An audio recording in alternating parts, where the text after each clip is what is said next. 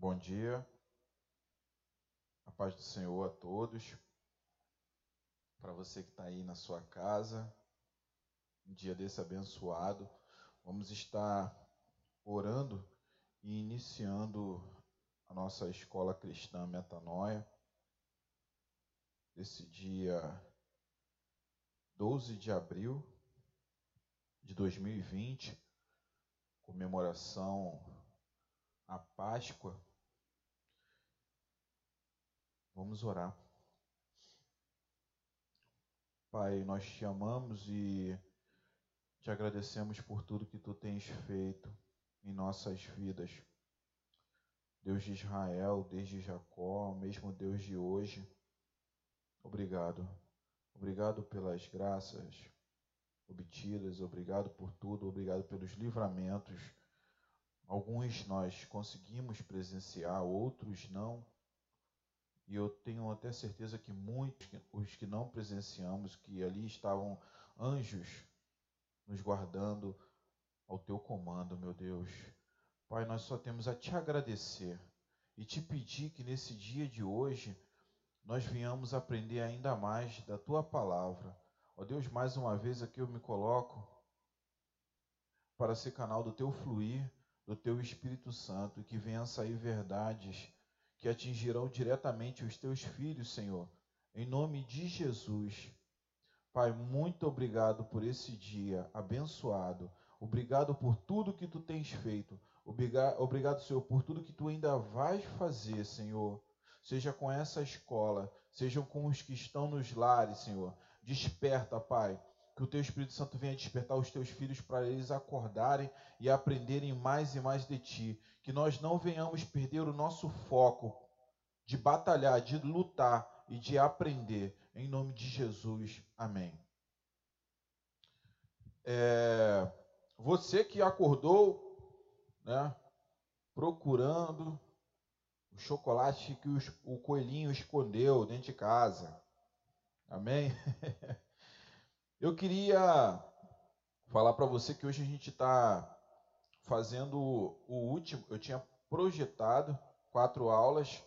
Amém? Quem está acompanhando desde a primeira, eu tinha projetado quatro aulas da série Currículo necessário para a vida do cristão, do crente. Na primeira semana nós falamos da alimentação, na segunda semana nós falamos do tempo, na terceira semana nós falamos da competência e hoje nós iremos falar sobre disposição. Antes de falarmos da disposição, eu gostaria de estar lendo uma história, né, uma ilustração que traduz muito bem a questão da disposição para você. Amém? É... A parábola do beija-flor. Alguns já devem ter ouvido. Quem não ouviu, preste atenção, fique atento agora. É... Só um minutinho, deixa eu passar aqui.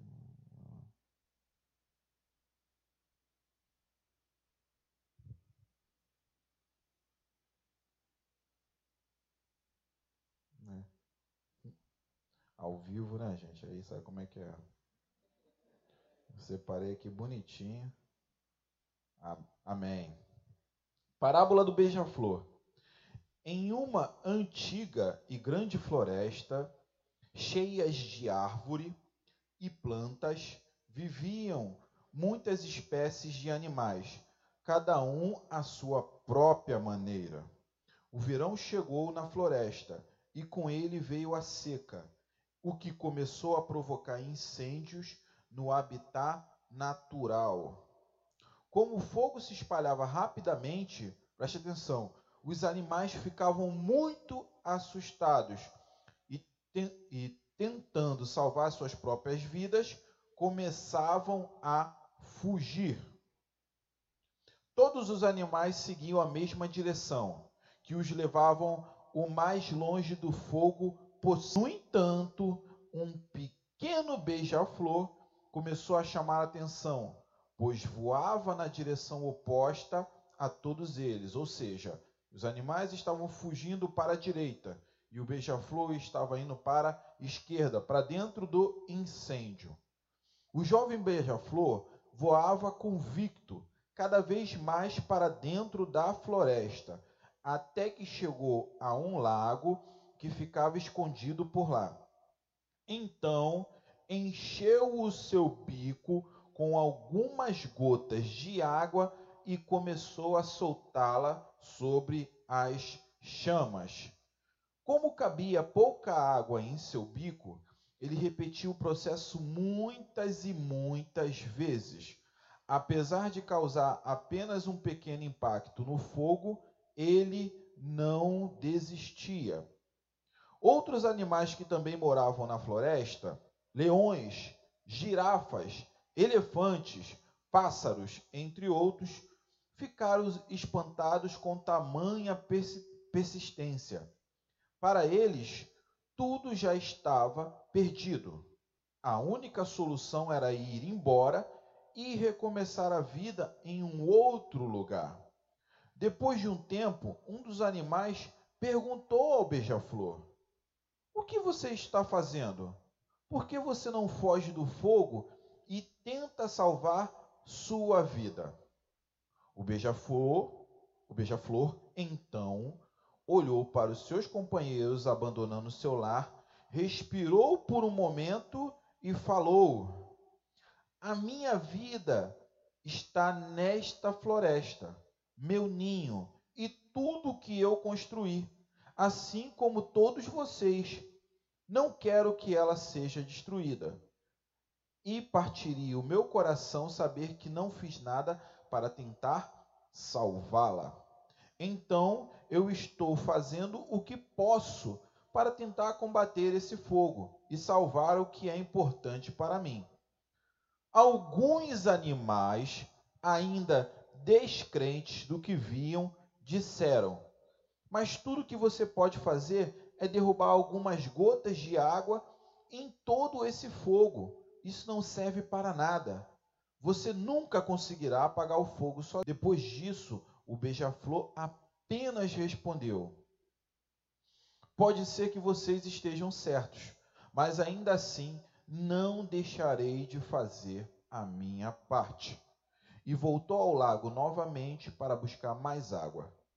A determinação do beija-flor em salvar o seu lar tocou cada vez outros animais e eles perceberam que o esforço de um poderia não ser suficiente, mas que se todos trabalhassem juntos, com certeza conseguiriam acabar com o incêndio e salvar a floresta.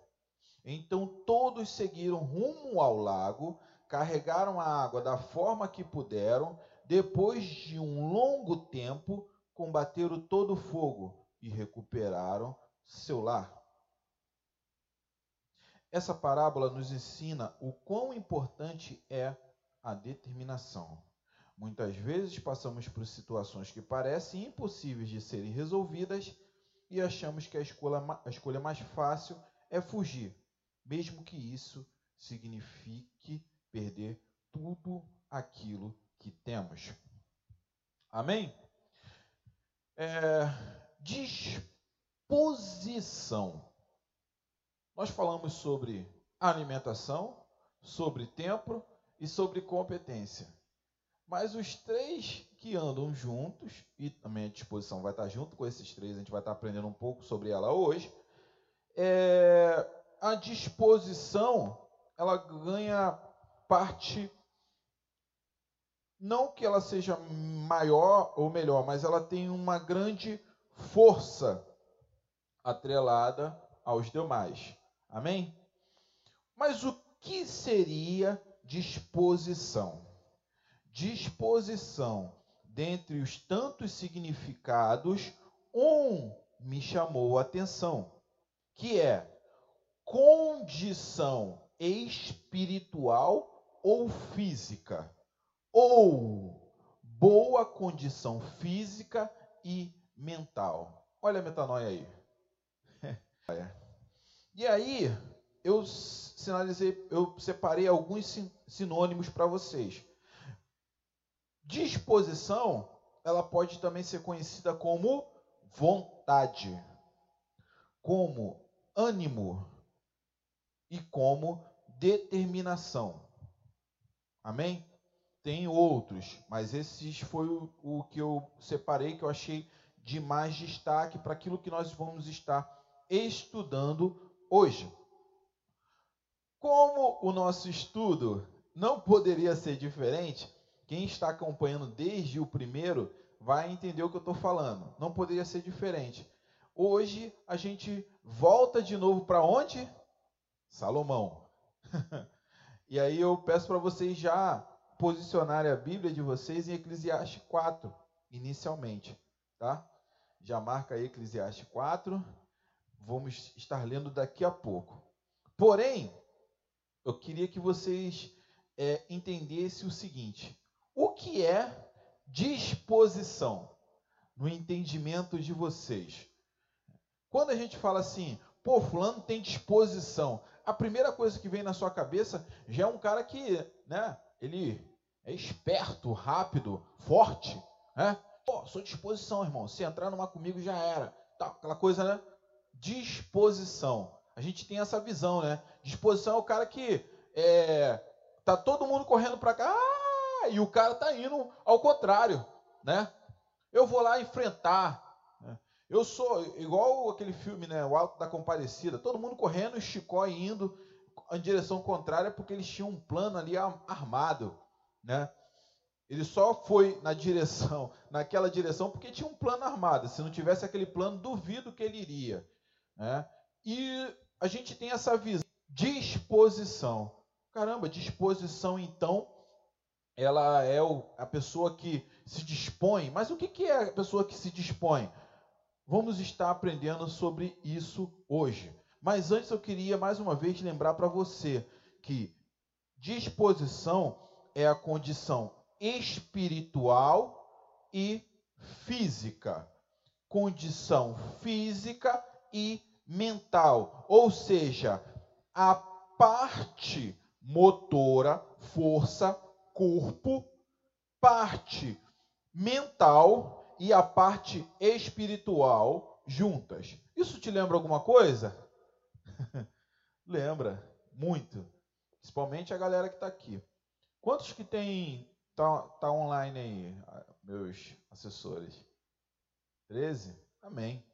É, quem lançar aí primeiro é, como é que é? Hashtag não, vou é esse que tem que lançar? Pode lançar outro não? Hashtag acorda tu que dormes.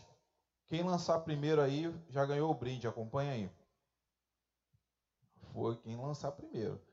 Acorda tu que dormes. Lançou alguém? Não? Eu acho que o pessoal também está dormindo. Vamos continuar, daqui a pouco aparece um. Ou então não se ligou. No, tá meio. Tá, será que tá? Acho que só ligaram só e.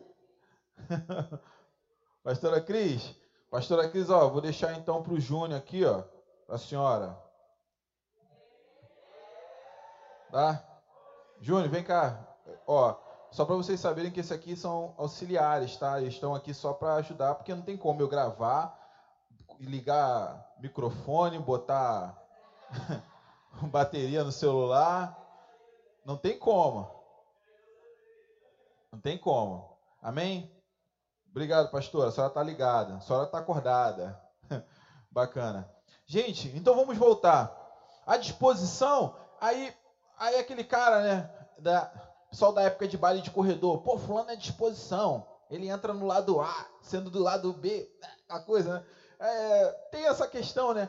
Disposição, pô, saco de cimento nas costas, sobe a escada, não sei quantos andares. Esse cara é disposição. Pô, realmente, se você parar para pensar, ele conseguiu colocar a física dele ativa, a parte mental dele ativa e o espírito dele está gritando ali que você consegue. Isso é ter disposição. Para você conseguir um trabalho, você tem que ter disposição. Tem um homem, eu, eu, eu cometi uma falha, eu, tenho que colocar os exemplos, mas não vou citar nome. Tem um homem, não sei se ele vai estar assistindo, se alguém está assistindo, mas ele, ele, foi, ele foi procurar um trabalho. Amém?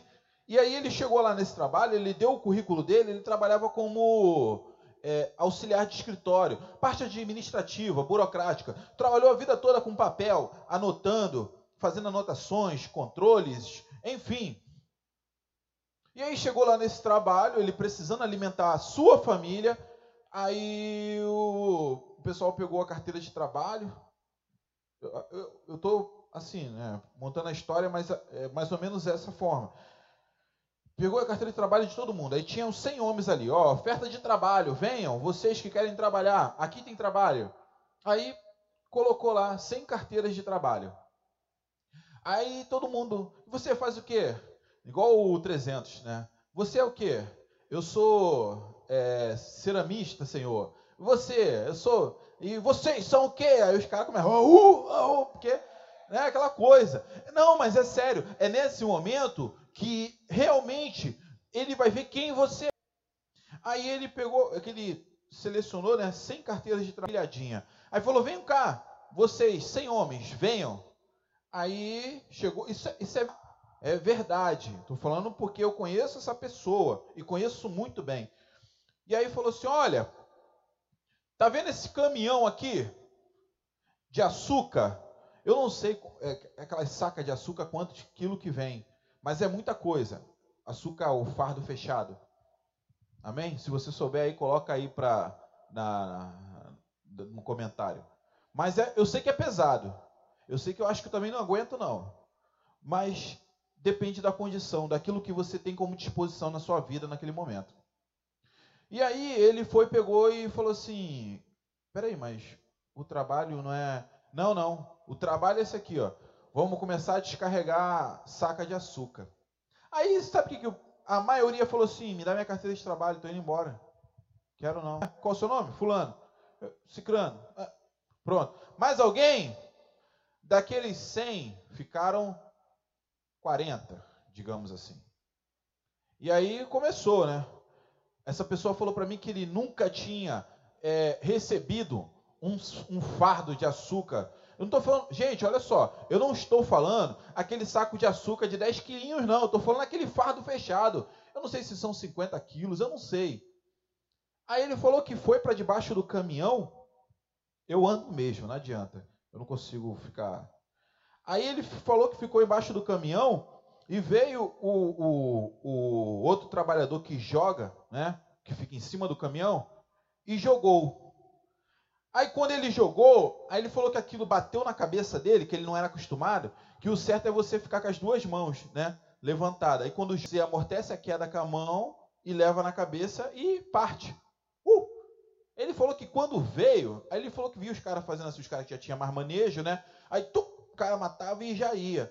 Só que ele, de pouca estatura, baixo, pô, tu imagina, quanto maior a queda, mais peso vai produzir. É física, né? E aí veio aquela pancada e atingiu a cabeça dele.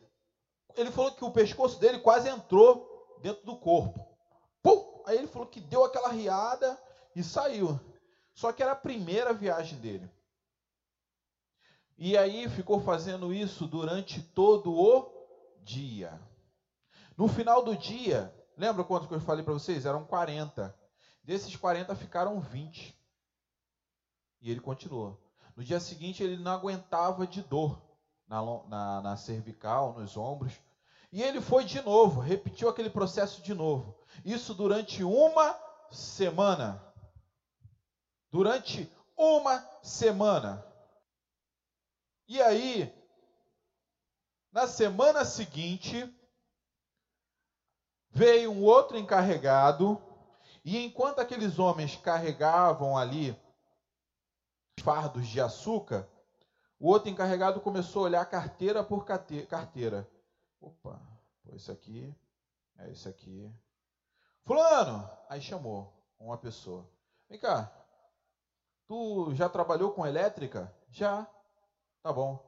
Olha, é, você vai em tal setor, vai procurar o fulano de tal que você vai hoje começar como ajudante de eletricista. Eu não sei se é esse o nome, mas estou dando um, um, exemplo. Aí abriu a carteira do outro, fulano. Aí chama lá, chama esse cara, vem. É, você já trabalhou com, com mecânica geral? Já, já trabalhei. Sou, inclusive, sou torneiro mecânico, enfim. Tá? Você vai lá no setor tal e vai procurar é, fulano de tal. Vai. Aí Cicrana, aí chamou essa pessoa que não tinha nenhum e trabalhou o tempo todo em escritório. Cara, você o tempo todo trabalhou com escritório, você está fazendo aqui. É, meu senhor, eu tenho que alimentar, eu tenho filhos, né? Tenho esposa. E é o meu jeito, eu sempre quis entrar nessa empresa.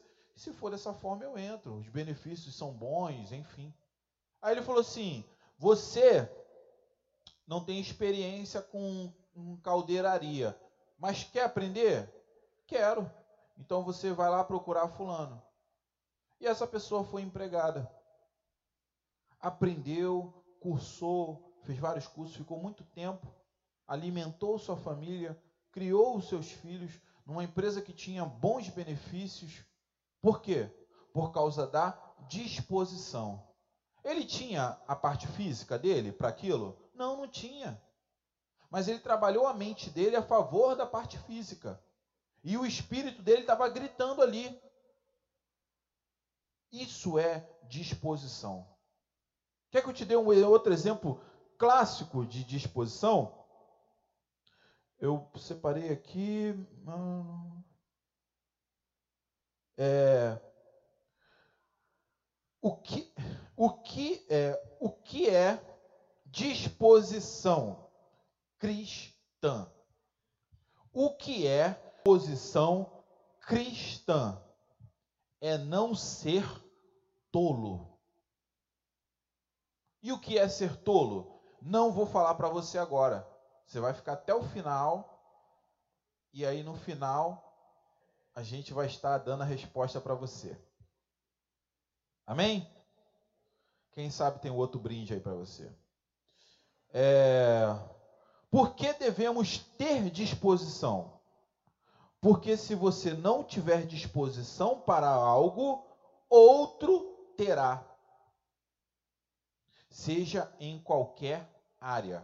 Lembra da, da, da, da ilustração que eu acabei de falar desse, desse jovem que foi para lá e começou a. Eram 100. Dos 100 sobraram 40. Do, dos 40 ficaram só 20. E aqueles 20 que tiveram disposição foram capacitados ali e começaram a trabalhar naquela, naquilo que eles estavam buscando. Ou seja, daqueles 100, outros poderiam também ter sido ali abraçados, poderiam ter sido é, é, é, poderiam ter absorvido aquela vaga, aquele ônus mas só os que tiveram disposição conseguiram. Ou seja, não foram tolo. Mas, irmãos, o que é ser tolo? Só no final da aula eu vou te falar. Quer um exemplo? Há um tempo atrás, há muito tempo atrás, na verdade, eu fui. A empresa que eu trabalhava, de ambulância, a gente é, fazia eventos. E aí teve um evento, um pleno domingo, e falaram para mim, cara, ó, vou te botar no evento mamão com açúcar. Vai ganhar um dinheirinho mole o dia todo para não fazer nada, absolutamente nada. Aí eu falei, sério? Sério, vou te botar na boa, guerreiro. Tu vai chegar lá 9 horas da manhã, não, minto, perdão, 7 horas da manhã e 5 horas está acabando o evento, tá? E vai ganhar o dinheirinho de um plantão de 12 horas. Pô, show! Tô dentro. Não é ralação, não é show, não é festa de, de adolescente beberrão. Não! Molezinha. Prova de magistratura. Eu nem sabia o que era isso na minha vida. Aí eu fui lá no centro da cidade, cheguei naquele local, e aí no caminho, a médica que estava com a gente, mas o que, que é isso? Ela falou, Anderson, é prova para juiz. prova para ser juiz. Aí eu, é mesmo? É. Eu, caramba, que legal, nunca participei. Aí chegamos lá, a banca, né? Veio no, o responsável pela banca nos acolheu. Ó, oh, o pessoal da ambulância tá aí bacana, ó. Já separamos um lugar para vocês. Levaram a gente para uma sala, a gente montou lá, né? Um, tipo um postinho médico, levou uma maca, botamos as medicações na mesa, aquela coisa. E para se algum candidato passasse mal. Aí ele explicou como que era a dinâmica e falou: ó, oh, vocês têm direito a um almoço, têm direito a um lanche, tal. Pô, é bacana, o negócio aqui é bom. Rapaz, tudo assim, uma estrutura top, top demais. E aí daqui a pouco começaram a chegar os ônibus. Foi no centro da cidade. Eu acho que foi na Estácio, se eu não me engano, na época. Aí começaram a chegar os ônibus. Veio ônibus de BH, veio de Santa Catarina e os candidatos chegando. Aí começou a me dar medo. Os candidatos, eles chegavam com essas, esses carrinhos de, de, de, de levar é, livro amarrado, com mochila e carrinho. Tu acha que eles estavam com roupa? Não, era só livro. Cada livro assim, mais grosso que o outro. Aí eu falei, ué, e levando para a sala e sentando. Aí eu falei, eles vão estudar agora? É, porque o certo concurso o cara estuda. Não, não, a prova é de consulta. Aí eu falei, ah, é? Foi pergunta. E eu fui me interessando, conversando com o organizador. A prova é de consulta é, eles podem consultar o livro que eles se eles trouxerem uma, um, um, uma biblioteca, eles podem consultar, pô, sem problema algum. E aí eu falei, é isso mesmo? Se alguém estiver assistindo aí, for advogado, quiser me corrigir, mas estou falando que me passaram, o que foi passado para mim naquelas mudou, eu não sei. Isso tem mais de 10 anos. E aí eles sentaram, aí a prova começou, é, tipo 9, 8, 9 horas da, da, da, da, da manhã. E se encerrava, acho que era 3 ou 4 horas da tarde. Aí eu passava na sala e olhava, aquele silêncio, né? Aquele pessoal sentado um longe do outro. Aí tinha uns abrindo o livro, lendo, tinha outros olhando para o teto assim, e pensando. Tinha outros com a cara ali, olhava e escrevia. Aí eu pergunto para vocês, quantas questões eram? 50? Não. Quatro questões. Quatro questões. Preste atenção, não perca o foco. Diz disposição. Meu irmão, para fazer prova para a magistratura, você tem que ter disposição. Aos futuros advogados aí, promotores, enfim, parabéns. Quatro questões. Quando deu, três horas, quando deu duas horas da tarde, acho que foi quando levantou o primeiro candidato e foi embora.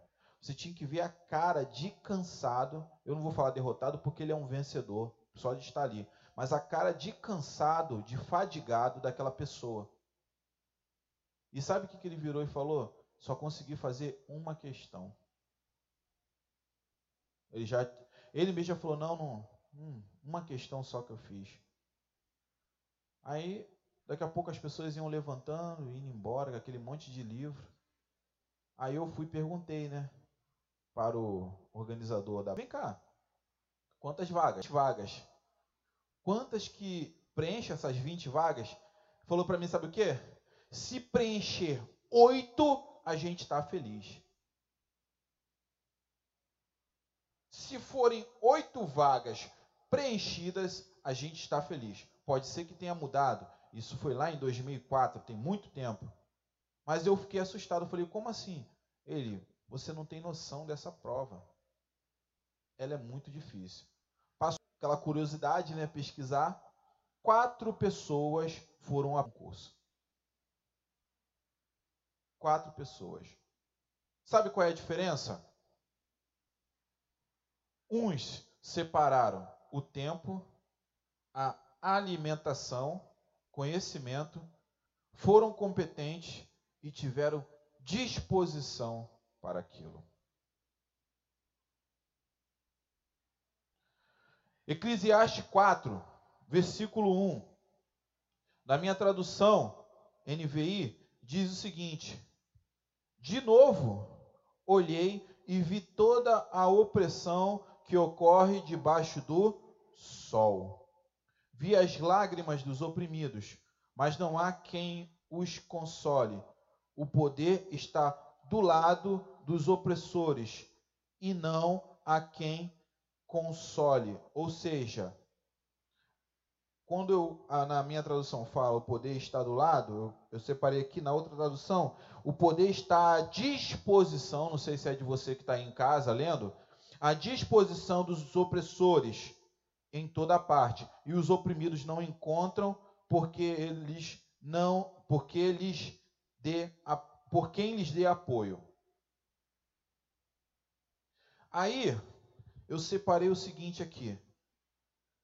Nesse capítulo, se você for ler, Salomão ele estava falando da política. Da política.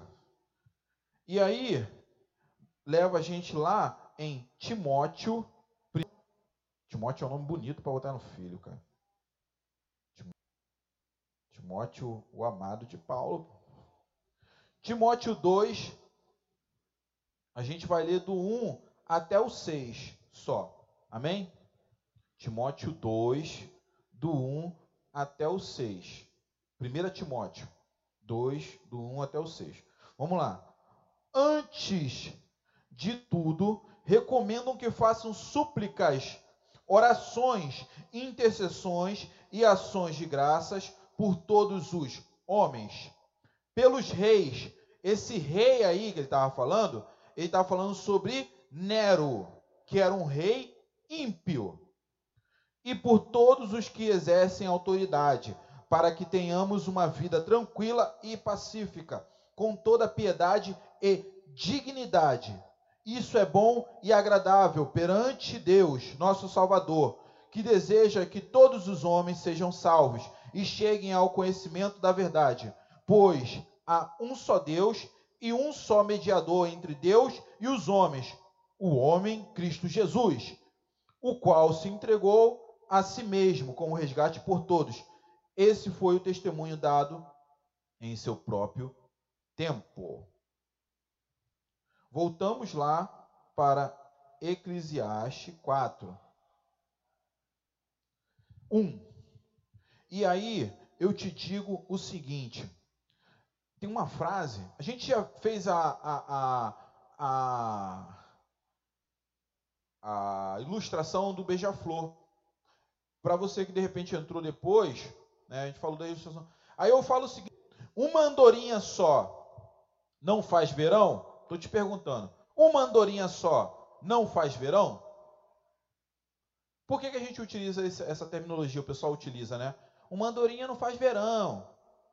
Uma andorinha não faz verão, porque é, no verão, hoje em dia é mais difícil ver isso por aqui. Mas antigamente eu lembro que era um monte de andorinha, né? era bonito, né? Aquele espetáculo delas, aquela coisa, hoje em dia é bem mais reduzido. Culpa do próprio homem. Como diz o apóstolo, o homem, meu irmão, vou parar para falar do homem, não é brincadeira não. Culpa do próprio homem que a andorinha hoje em dia está reduzida. Você que gosta de um passarinho na gaiola compra barulho comigo. É, eu vou falar, pode ficar chateado. Eu acho que é uma coisa desnecessária, mas enfim. É, quando eu pergunto para você, uma andorinha só não faz verão? Você me responde o seguinte: do que uma andorinha é capaz de fazer sozinha? Você me respondeu uma, uma pergunta com outra pergunta porque você vai me dar uma resposta. Uma vez, uma andorinha só não faz verão? O que uma andorinha é capaz de fazer sozinha? Sozinha? Aí você responde: vocês nunca verão. Não entendeu, né? Um verão é o verão época do ano e outro verão é ver no futuro. Se você não acredita que uma pessoa consiga mudar uma nação, realmente você não, você está no lugar errado. Você está no lugar errado. Essa é a resposta. Uma andorinha não faz verão? Faz. Faz. Se você conseguir olhar aquela andorinha sozinha, única, e entender que ela chegou nessa determinada época porque é o verão, mesmo ela sendo sozinha, ela conseguiu atingir o objetivo dela. Por que, que Salomão falou isso? Lá em, no capítulo 4, no versículo 1. As lágrimas do oprimido, as lágrimas, vi lágrimas do oprimido, mas não há quem os console. O poder está do lado dos seus opressores e não há quem os console. Sabe por quê? Quando há o mal e o cristão ele enxerga o mal e ele não ativa o bem, o mal só cresce. Mas eu sou único, eu sou sozinho. Tá tudo errado. Mas você não está errado. As pessoas têm que olhar para você e falar assim: "Ei, há uma solução. Não porque você é melhor, não porque você é maior, mas porque você é espelho daquele que nos salvou. Você é imitador de Cristo. E isso é ter disposição. Imitador de Cristo é ir contra o mundo.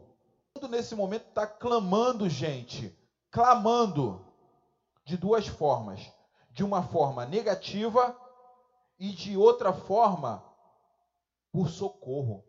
E aonde está o teu socorro nesse momento para o mundo? O que você tem feito para socorrer o mundo? Você tem orado? Glória a Deus. Você tem jejuado para consagração e para preparo para as coisas que virão? Amém. Você não tem feito nada? Você é um tolo. Você é um tolo. O que é tolo? Não vou falar agora. Não vou falar. Entenderam a parte de Eclesiastes 4:1 com relação à disposição, quando ele fala da disposição? Ou seja, independente da autoridade governante, nós estamos abaixo de uma autoridade, foi falado por Paulo, e você não pode deixar de interceder por essa autoridade.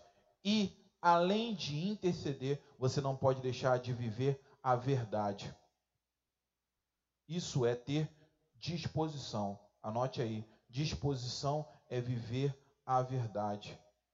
Por mais que ela seja, por mais que o mundo diga não, por mais que as pessoas digam não, você ir para dentro daquilo que elas estão correndo. Entendedores entenderão dessa casa. Eclesiastes 8, 11. Eclesiastes 8, 11. Vou ler na minha tradução, depois vou ler na tradução aqui que eu separei. Na minha.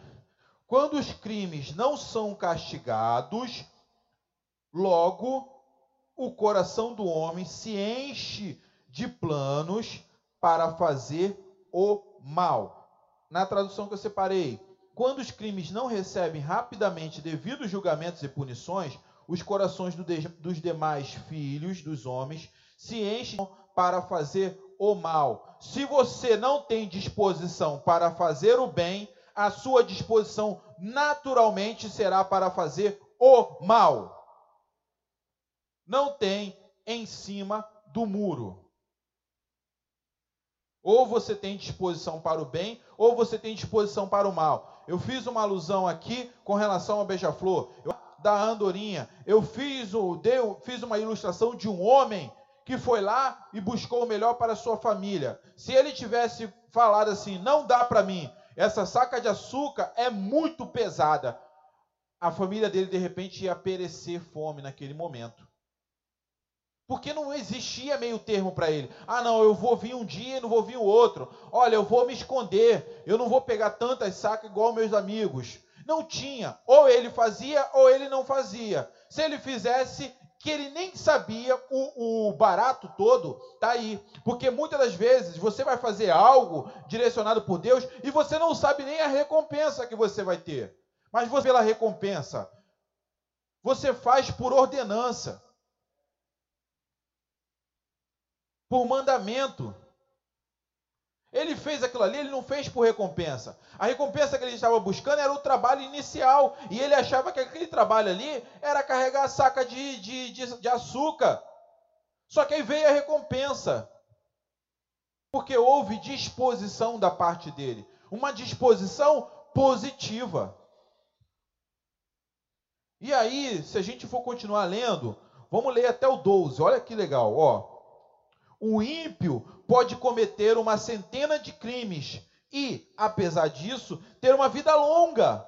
Mas sei muito bem que as coisas serão melhores para os que têm que temem a Deus. Olha aí, para os que temem a Deus, independente do ímpio estar tá cometendo o crime, fazendo errado, você tem que olhar e falar assim: eu vou fazer o que Deus ordenou, para que para os que mostram respeito diante dele.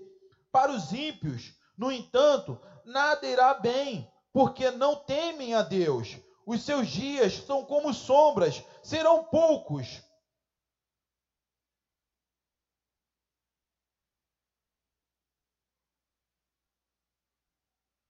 Amém. Eu até passei, mas amém. Que dá uma empolgada. Perdão, eu, eu me empolguei, mas vamos voltar aqui. É, Eclesiastes 8, 1 até o 12. Sabe por que eu me empolguei? Porque hoje em dia há muita deturpação do bem e do mal. É uma coisa tão simples de saber, ou você faz o bem ou você faz o mal, não existe em cima do muro. No meu, na minha, o título está o seguinte. Desculpa, gente. A obediência devida ao rei. Aí está no 8.1, tá? Quem é como sábio? Quem sabe interpretar as coisas? A sabedoria de um homem alcança a favor do rei e muda o seu semelhante carregado. Este é o meu conselho: obedeça às ordens do rei, porque você fez um juramento diante de Deus. Não se apresse em deixar a presença do rei, nem se levante a favor de uma causa errada, visto que o rei faz o que bem entende. Pois a palavra do rei é soberana e ninguém pode perguntar: o que está fazendo? Quem obedece às suas ordens não sofrerá mal algum, pois o coração sábio saberá a hora da, e a maneira certa de agir. O coração sábio, não é o coração tolo. Porquanto há uma, um, há uma hora certa e também uma, hora, uma maneira certa de agir para cada situação, ou seja, um tempo. O sofrimento de um homem, no entanto, ele, visto que ninguém conhece o futuro. Quem lhe poderá dizer que vai, quem lhe poderá dizer que vai acontecer? Ninguém tem o poder de dominar o próprio espírito, tampouco tem o poder sobre o, o dia da sua morte e escapar dos efeitos da guerra. Nem mesmo a maldade livra aqueles que a praticam. Olha aqui, olha isso. Nem mesmo a maldade livra aqueles que a praticam. Tudo isso vi quando me pus a refletir em tudo que se faz debaixo do sol. Há ocasiões em que o homem domina sobre os outros para sua própria infelicidade. Nessas ocasiões, vi ímpios serem sepultados e gente indo e vindo do lugar onde eles foram enterrados. Todavia, os que haviam praticado bem foram esquecidos na cidade. Isso também não faz sentido. Aí vinha, caímos no 11, que eu dei como título, quando os crimes não são castigados, logo o coração do homem se enche de planos para fazer o mal. Ou seja, não há disposição, vai ter disposição para fazer o mal, se não há disposição para o bem. Os ímpios podem cometer uma centena de crimes e, apesar disso, ter a vida longa, mas sei muito bem que as coisas serão melhores para os que temem a Deus, para os que mostram respeito diante dele. Salomão estava falando o seguinte: ele fez alusão à questão do rei. Mas eu passo essa alusão não só ao reino dos céus, mas ao reino dos homens e sobre as lideranças. Vou falar uma coisa para você. O Espírito Santo, ele fala diretamente aos nossos corações, ao coração do ministro da palavra. E liderança é algo complicado, porque assim, é, liderança não, perdão, o liderado é algo complicado, porque às vezes a gente vai achar que está, olha o que eu falei, achar, é para você achar mesmo, que estamos com a razão. Porque já aconteceu comigo, sabe? Não sou nenhum hipócrita. A gente está vivendo uma verdade, então a gente tem que falar a verdade. eu não sou nenhum hipócrita, já aconteceu comigo. Ah, eu estou certo. E não estava certo. A liderança falou algo para mim e eu não entendimento. Mas a melhor parte, sabe o que é? É você entender que errou, ou melhor, se você não está entendendo ali, naquele momento, peça a Deus discernimento para ir junto com a sua liderança. Só não reme contra o rei. Não há como reimar contra o rei. Não há como, gente. Não vai fazer bem para você. Não é legal. Nós temos que ouvir, passar a entender, passar a estar perceptível. Por mais que seja difícil, mata o seu eu, mata. Disposição é a tua parte física, a tua parte mental e a tua parte espiritual juntas. Mata o teu físico. Veio uma determinada ordenança da tua liderança físico. Vamos ler juntos, conversa. Não, eu quero entender, eu não entendi. É isso. Tá, amém. Caramba, lá dentro de você tá, cara, não tá, não tá certo. Aquela coisa, né? E você batalhando, não, não sei. Vai orar. Senhor, eu não estou entendendo. Me ajude. Deus vai te dar a palavra. Ele vai te encher. Sabe por quê? Do mesmo jeito que ele falou para você não ir contra o rei, ele mais futuramente ele, ele fala também sobre o rei, decisões erradas. Então, querido, se você está ali ajudando, eu estou falando de liderança de igreja e estou falando das lideranças políticas. Olha que Deus está falando muito comigo. Quem me conhece sabe. Ore por eles. Deus determinou, ore por eles. Nós temos que ser a diferença. Nós temos que ter disposição para isso. Mas eu não concordo. Eu sou. É, não sei, não posso falar senão eu cito. Eu sou partido X, partido Y, partido J, H, V, sei lá. Ore por eles. Porque se, quando você ora por eles, independente daquilo que você acredita que é o correto, se eles fizerem o bem para a nação, estarão fazendo bem para os seus irmãos. Pare de ser egoísta. Pare de ser egoísta. Isso é ter disposição. Romanos 13, do 1 ao 3.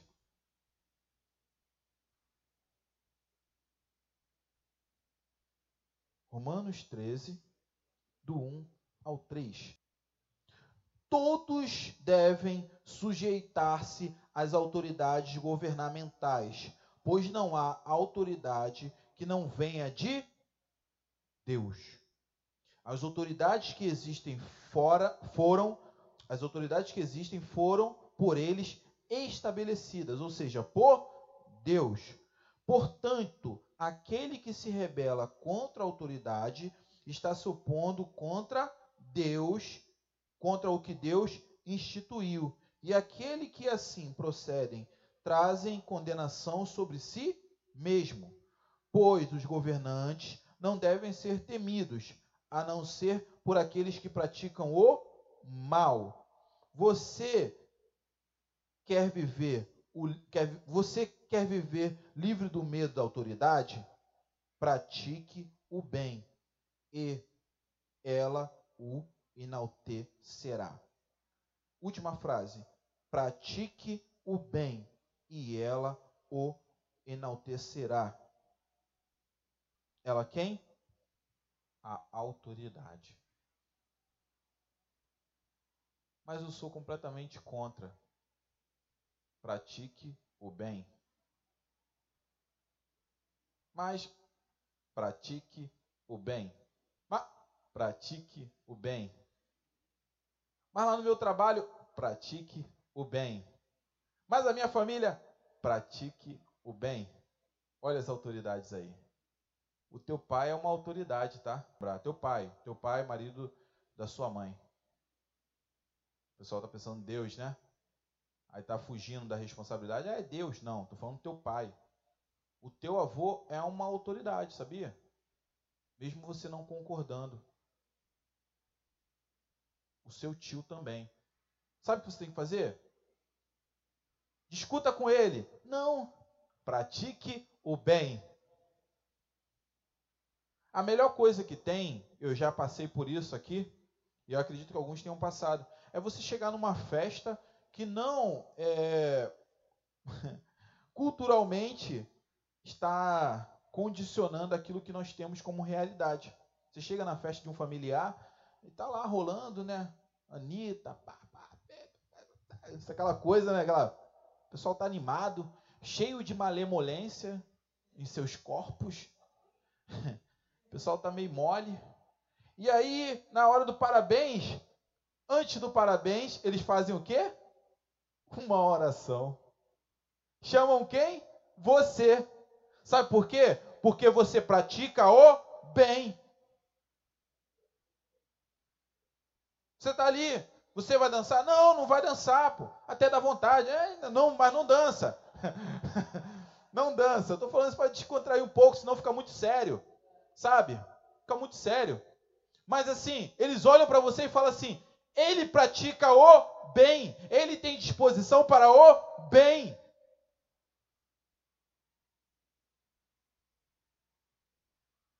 Pratique o bem, pratique o bem. Ah, mas eu queria tanto fazer um pouquinho só de mal. Faça o bem. Um pouquinho só de bem é melhor. Porque eles vão te olhar de outra forma. As autoridades vão te olhar e falar assim: pô, esse aqui não, esse não, esse não vacila. Respeito. Vamos finalizar. Eclesiastes 10, 18. Amém? Você que está na live aí, que está gostando, diga amém. Escreva amém aí para a gente saber, né? Diga amém. Como é que eu vou saber? Vacilão. Eclesiastes 10, 18. Tá tudo certo aí? Tá? Ah, tá. Rapaz, eu vou falar um negócio para vocês, hein? De coração. Eu tô sentindo uma saudade de vocês aqui. Que tá fácil não. Mas Deus é fiel eu fico feliz porque Deus é fiel, independente. A saudade vem, né? Porque a gente é ser humano. Mas assim, é, agora eu tô me adaptando bem a isso aí, mas no começo estava meio puxado. Vamos lá. Eclesiastes 10, 18. vou bater, hein?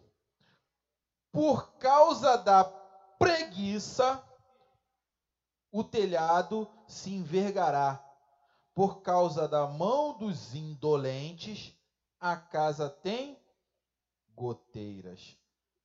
Tradução, a outra tradução. Por causa da preguiça. É engraçado que assim, a tradução mudou, mas a preguiça é a mesma. Não tem outra palavra para ela, não. Preguiça é pregui, preguiça em grego, em alemão e em inglês. Preguiça. Por causa da preguiça, o telhado se enverga. Por causa da falta de disposição de restaurar, a casa tem goteiras. Você vai lá e obedece à política, à sua liderança.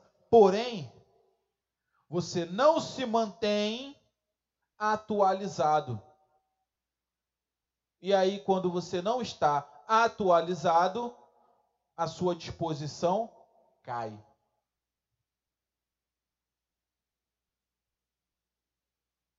Na minha tradução ele está falando assim: nas mãos é, do, do indol, dos indolentes, das mãos indolentes. Indolente é quem não sente dor física. Indolente é quem não sente dor física. vamos lá.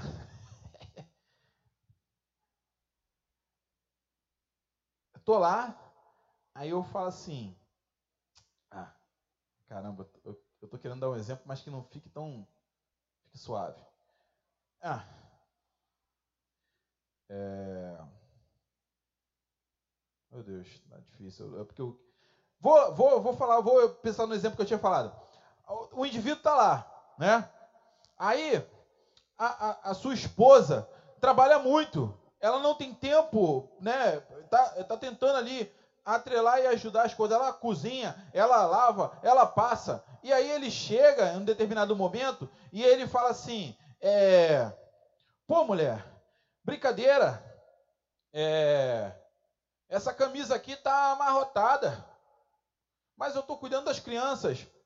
Ah, mas brincadeira. Vem cá, o teu braço vai cair se você passar a blusa? Não. Sabe por quê? Você é um indolente. Aos teus olhos você não conseguiu sentir a dor que a sua mulher está passando ali para poder fazer tudo e manter o lar numa forma agradável para você. Isso é indolência. É quando você não sente a dor física do outro. É quando o teu irmão está por alguma situação sofrendo, passando fome, passando dificuldade, e você não consegue estender a mão para ajudar ele esse pouquinho. Porque talvez se você ajudar esse pouquinho, e o outro ajudar esse pouquinho, e o outro ajudar esse pouquinho, vai se tornar isso aqui, ó. Isso aqui para ele já é muito. Indolente.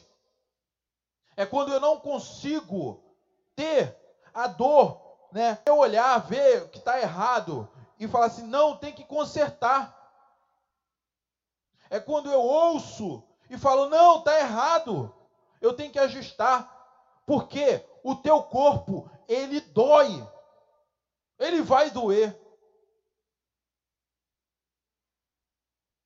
Mas você não consegue, porque você não sente dor. Espera aí, irmãos. O corpo dói mas a pessoa não sente dor, a dor da vergonha. Está gritando lá dentro, mas ele fala: Não, não vou fazer. Deixa. Está dando para dormir. O telhado está furado, está uma goteirinha, mas está dando para dormir. Aí vem uma chuva. Aí o indivíduo fica dormindo embaixo da chuva, com a goteira. Alguém aqui já dormiu com uma goteira? Eu estou falando isso porque eu sei que, que é uma goteira à noite. Eu e Monique até falamos, a gente fez a alusão à Bíblia, que tem uma parte, acho que é Provérbios, que fala sobre a mulher que fala é como se fosse uma goteira, né? Uma, uma goteira. A mulher queixosa é como se fosse uma goteira. Nada contra as mulheres, mas só para entender. Porque, aí eu falei assim, aí a Monique falou, agora eu entendi por que, que a mulher queixosa é igual uma goteira. Gente, deixa o silêncio do teu quarto, bota um baldinho embaixo da goteira para ver se você consegue dormir. Não consegue. Não consegue. É horrível. Quando você começa a cochilar, aí faz assim. Aí tu. Aí. Vocês sabiam que uma goteira ela é, acho que pelos chineses, ela era utilizada como forma de tortura. Eles colocavam um cara amarrado embaixo de uma goteira, algo pingando, e deixavam o cara ali. E aquela goteirinha só na cabecinha dele. Quando ele começava a dormir, aquele negócio pingava e o corpo todo molhado.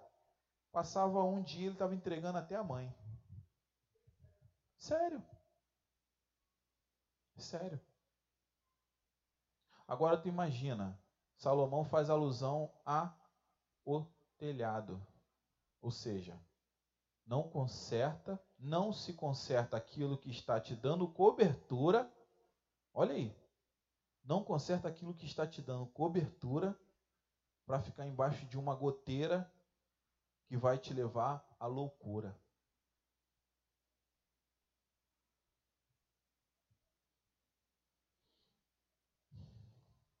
Esse capítulo, o 10, ele traduz de que quem não é disposto, ou seja, não tem disposição é um tolo.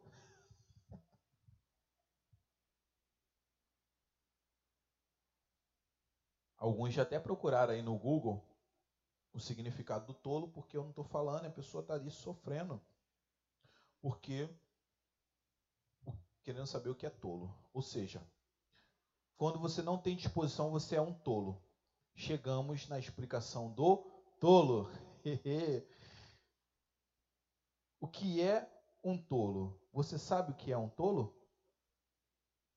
O tolo é aquele que é fútil. O que é um fútil? É alguém sem valor, pequeno e insignificante.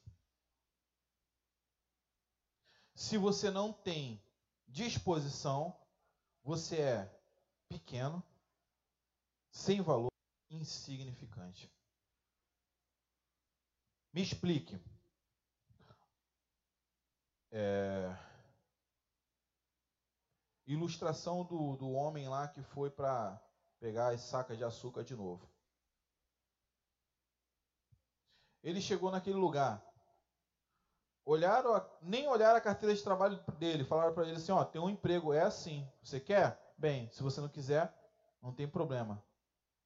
Ele tinha ali o seu valor. Mas ele apresentou o que?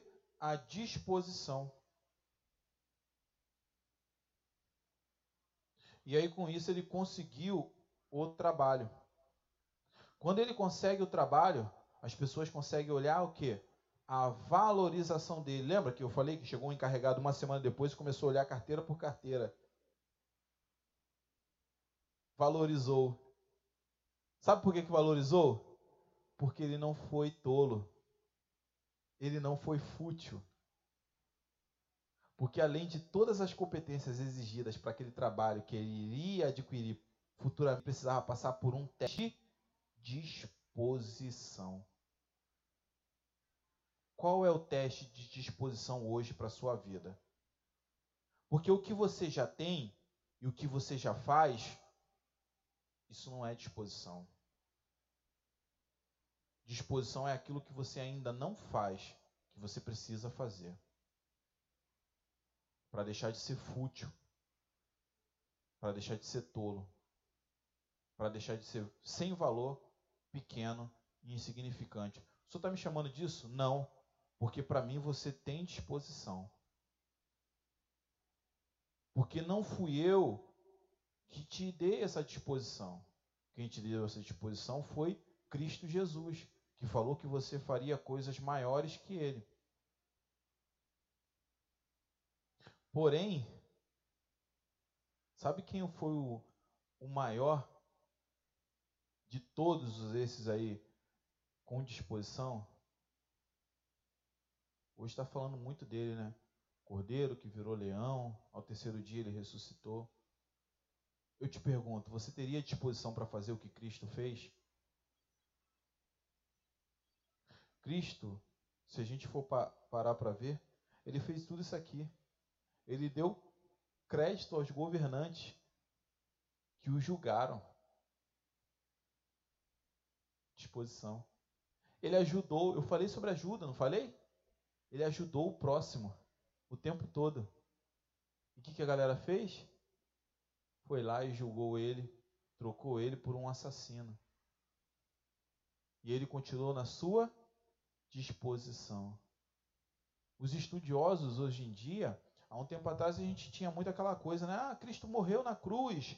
E aí ficava. Aí depois do filme do Mel Gibson, né, Jesus, a galera ficou assim: caramba, teve gente que passou mal dentro do cinema, porque entenderam a disposição de Cristo para a morte.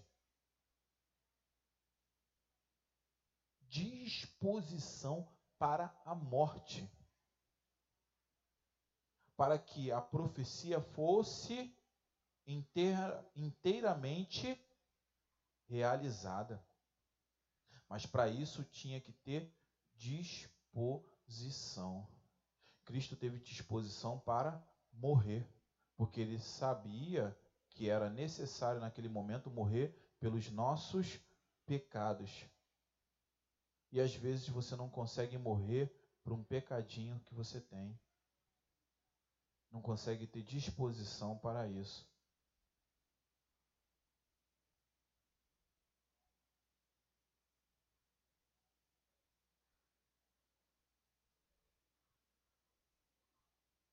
Se ele que fez tudo isso e falou para você assim: Eu te habilito a fazer coisas maiores do que eu.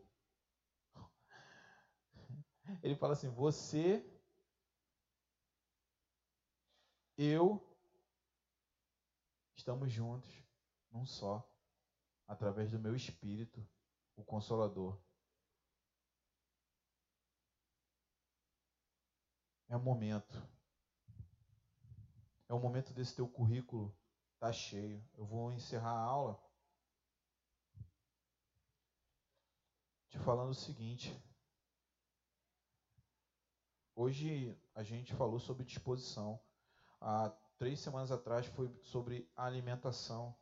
E como que está a sua alimentação? Porque se eu falei e você continua não se alimentando, ou se você não melhorou a sua alimentação, de nada valeu aquilo que eu falei para você o teu tempo, você conseguiu separar? Ou você ainda está lá no Big Brother, nas maratonas da vida aí de Netflix, e não consegue separar? Ó, eu estou sendo bem tranquilão contigo. 30 minutos da palavra. 30? Eu te, eu te provo que você tem muito mais tempo do que isso.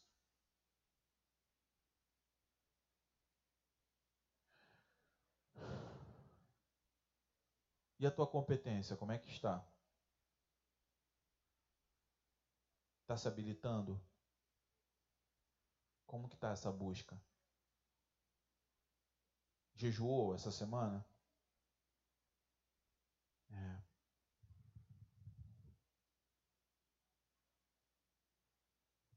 E para encerrar,